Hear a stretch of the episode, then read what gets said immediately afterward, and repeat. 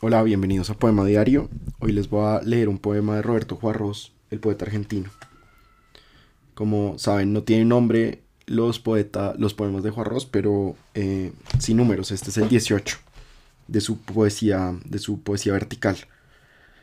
Un misterio cuyo mayor misterio sea su claridad, un misterio que consista en mostrarse, un misterio que desnude la palabra del hombre hasta volverla un perfil de roca en el silencio, un misterio al que haya que acostumbrarse como un ojo a una nueva forma de la luz, y entonces plantar allí los últimos jirones, los jirones que engendran su propio viento para poder flamear donde todo termina, donde solo es posible la suprema claridad del misterio.